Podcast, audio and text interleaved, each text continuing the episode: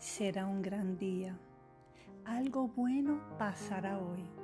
Soy una mujer bendecida. Hoy abrí mis ojos. El favor de Dios está sobre mí. Hoy mantendré la mejor actitud ante las circunstancias. Disfrutaré de la nueva misericordia de Dios en este día cuando nos levantamos declarando el favor y la bendición de Dios, cuando nos levantamos agradeciendo lo bueno que Dios nos permite disfrutar cada día, cambiamos nuestro escenario, nuestra mente, nuestros sentimientos, estimulándonos a buenas actitudes y creando una atmósfera de fe, lo cual nos permite pensamientos positivos y alegres.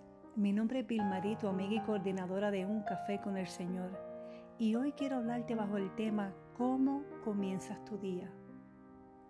¿Cómo comienzas tu día?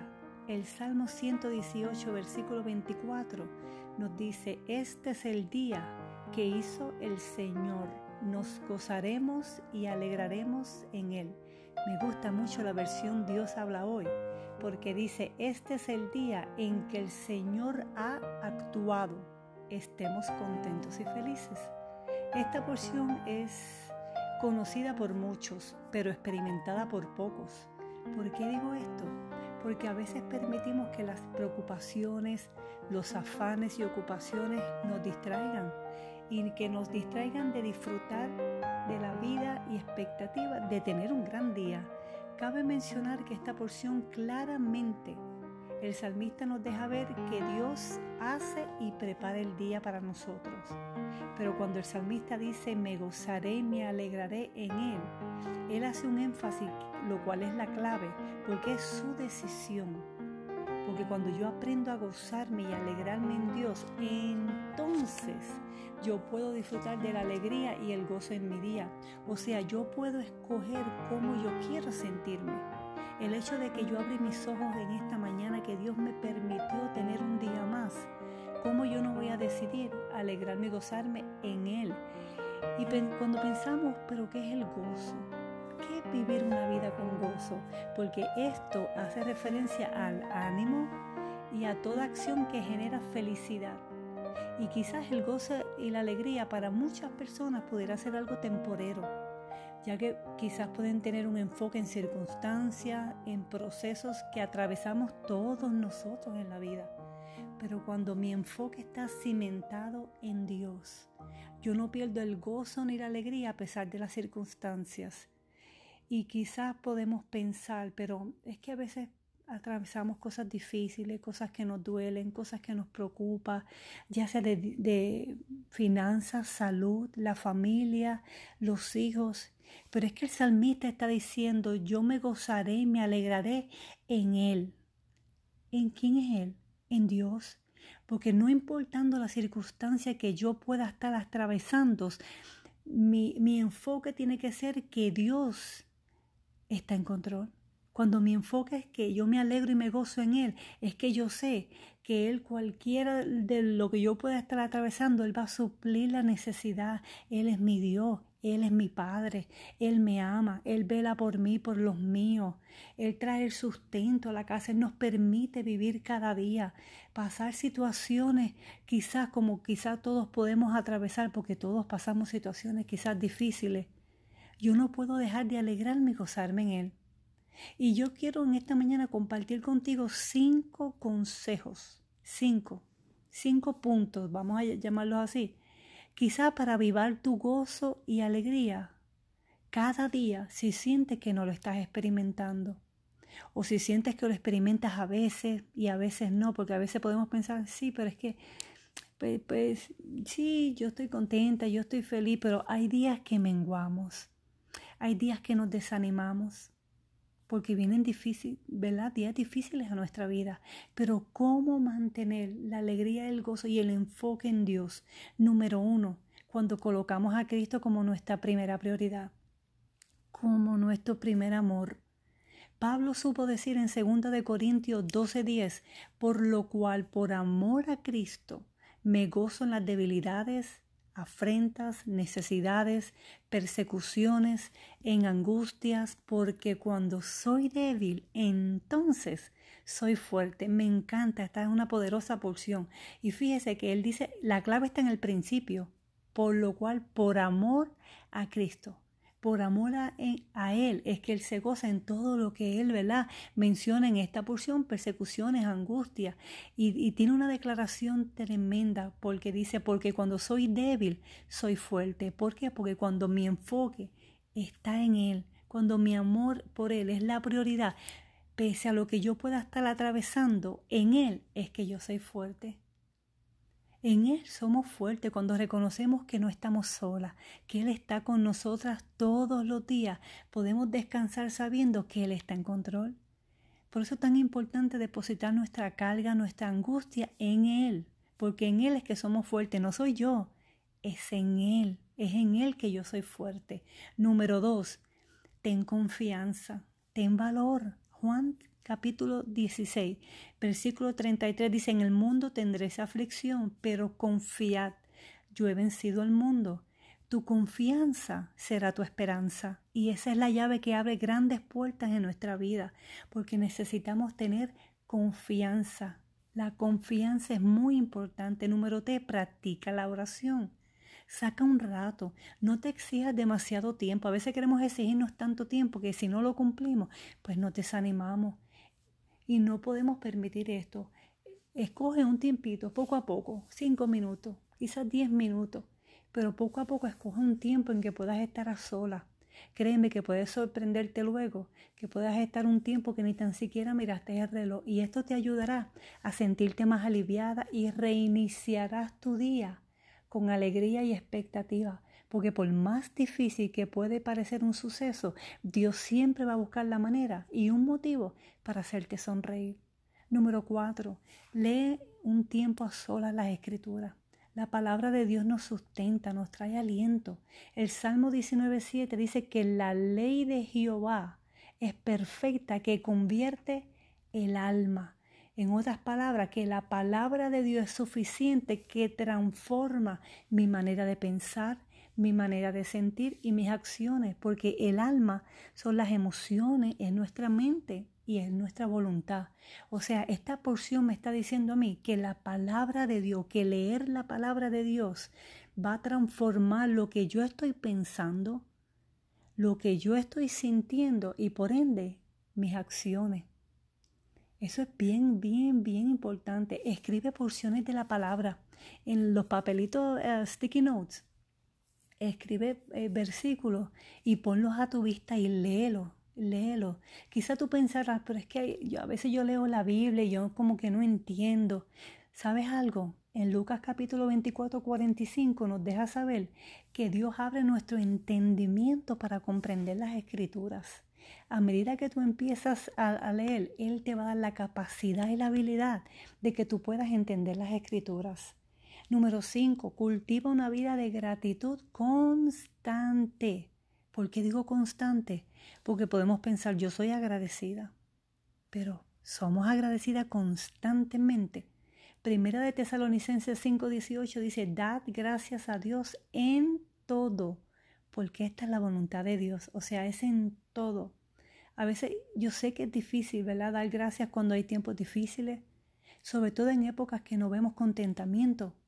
Pero mantén en mente que Dios nunca te permitiría atravesar situaciones que tú no puedas resistir. Agradece de lo que te está librando, que aún ni tan siquiera lo sabemos. Créeme, resistirá porque Él no te va a dejar. Hay promesa para ti. La palabra de Dios tiene promesas para ti. Y cuando la palabra te incluye, la promesa te pertenece. Él, mire, una de mis porciones que a mí me gusta mucho es el Salmo 23.6, cuando dice que el bien y la misericordia me seguirán todos los días de mi vida. Yo puedo atravesar circunstancias difíciles como todos, pero repetir este versículo, el bien y la misericordia me seguirán todos los días de mi vida. O sea, esto es una promesa que Él dejó escrita para los tiempos que necesitamos recordar que el bien y la, y la misericordia nunca nos va a faltar. O sea, yo creo que Dios nos está diciendo en esta mañana, yo estoy aquí. Tus problemas, tus preocupaciones, ni tan siquiera esta pandemia es más grande que mi poder. Dios nos está diciendo en esta mañana, hoy te doy una nueva oportunidad. Dios nos está diciendo en esta mañana, inténtalo una vez más. Me gusta esa palabra, inténtalo. ¿Por qué? Porque intentar es la voluntad de hacer algo con esfuerzo. Y ahí es donde está lo vital. Y yo creo que ahí es donde está lo fundamental, porque lo que estés intentando quizás comenzar, cambiar, emprender, renovar en ti, tiene su esfuerzo, pero tu entusiasmo para efectuarlo será necesario. Créeme que todo ser humano necesita hacer cambios y ajustes, porque no lo hemos alcanzado todo, no somos perfectos. Esto es un trabajo diario en nuestra vida. Lo necesario será reconocer e identificar qué área necesitamos trabajar en nosotras. Y quizás yo no sé cómo tú comiences tus días, pero sí quiero decirte que de la manera que lo comienzas será el resultado de cómo lo termines. Está en tus manos. Es tu decisión. Dios te regala un nuevo día y tú decides cómo quieres vivirlo. El día de hoy es un regalo. El día de hoy no vuelve. Eh, cada día tiene su asignación. Y yo quiero cumplir la asignación del día de hoy. Por eso te lo hablo en esta mañana. Mañana es otro día. Pero yo tengo que captar lo que Dios tiene preparado para mí en cada día. Por eso no podemos desaprovechar ningún día. No podemos perder el entusiasmo de vivirlo. Primera de Tesalonicenses 5:16 dice, estad siempre gozosos, como mencioné ahorita, y será necesario estar gozosos para lograr nuestro objetivo. Si ayer fue un mal día, vuélvelo a intentar una vez más. Si tuviste pensamientos que quizás te angustiaron o pensaste de más, porque a veces el overthinking pasamos Por, por momentos así, pero vuélvelo a intentar una vez más. Quizás te enojaste y actuaste incorrectamente. Vuélvelo a intentar una vez más. Quizás dudaste y te faltaste y faltó, ¿verdad? El entusiasmo o quizás la esperanza, la fe. Vuélvelo a intentar una vez más. Quizás no reflejaste una buena actitud con los seres amados, ¿verdad? Con los que te rodean, pero vuélvelo a intentar una vez más. Si, si sientes que no sacas suficiente tiempo para estar a solas con Dios, porque yo, yo te di cinco, ¿verdad? Consejos y quizás tú puedes decir, pero es que yo lo hago. Porque a veces somos así como seres humanos. Ay, pero eso yo lo hago. Eso es tan sencillo, eso es tan básico, pero lo haces constantemente. Es un hábito en ti. No es, no es que sea una práctica de vez en cuando, no, es un hábito, es un estilo de vida en ti. Y quizás podrás, ¿verdad?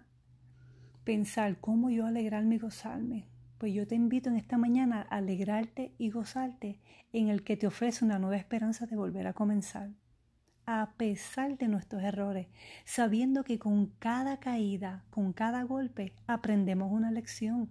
Renueva tu motivación. Con cada lección viene el crecimiento y con el crecimiento viene la madurez. Estoy convencida que hoy es un buen día para meditar en esto y cumplir la misión y la asignación de lograr levantarme cada mañana con una mejor actitud, con fe, con esperanza, porque somos bendecidas. Si aún puedes respirar en esta mañana, ah, dale gracias a Dios porque Él ha sido bueno y continuará siendo bueno. Oramos en esta mañana, Padre, yo te doy gracias te doy gracias por esta palabra que tú has traído a nuestra mañana, Padre, recordándonos, mi Dios del cielo, que el bien y la misericordia nos seguirán, Padre.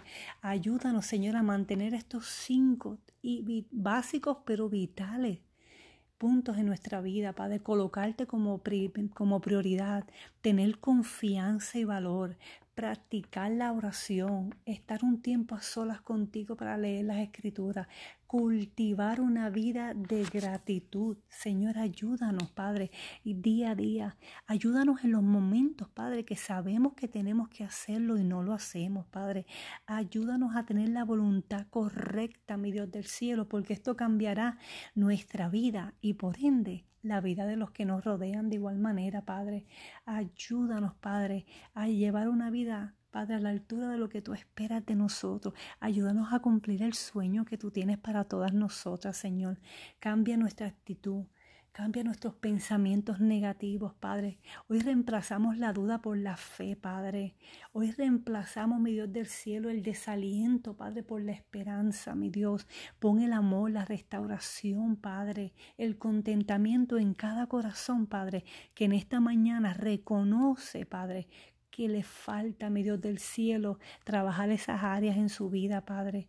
Yo te pido por cada oyente que esté escuchando este video, Padre, que tú seas trabajando en su corazón, en su vida, en su casa, en su matrimonio, en su finanza, en su familia y en todos los proyectos que quieren emprender y iniciar, Padre, para ti, Padre. Yo te pido por todas estas vidas que estén escuchando este video, que necesiten un toque tuyo, Padre un toque de paz, quizás a lo mejor, Padre, un toque de paz que pueda, mi Dios del cielo, recibir esta palabra y guardarla y aplicarla en su vida, Señor. Yo te pido por un toque especial para todas ellas, que tú seas recordando estos puntos tan básicos y nos ayudes a ser constantes en todos estos puntos que tú nos has traído en esta mañana, Señor. Yo te doy gracias de antemano por lo que tú vas a hacer en cada vida, mi Dios. En el nombre de Jesús te hemos orado. Amén. Reciban un abrazo. Recuerden que estamos a sus órdenes. Eh, nos pueden encontrar accesando a nuestras páginas Esposas Militares Cristianas en Facebook e Instagram. Puedes enviarnos mensajes por inbox. Si tienes el deseo de hablar con alguien, de que alguien pueda escucharte, necesitas un consejo, puedes escribirnos al inbox de igual manera. Y mi anhelo es que pronto nos volvamos a reunir. El semestre está pautado para comenzar a finales de agosto, pero estamos bajo las órdenes, ¿verdad? Y reglas de la base y de la capilla o la American Chapel, ¿verdad? Y siempre yo las mantendré informadas en las páginas. Pero continuamos confiando en el Señor porque Él sigue estando en control de todas las cosas. Que tengan un bendecido día.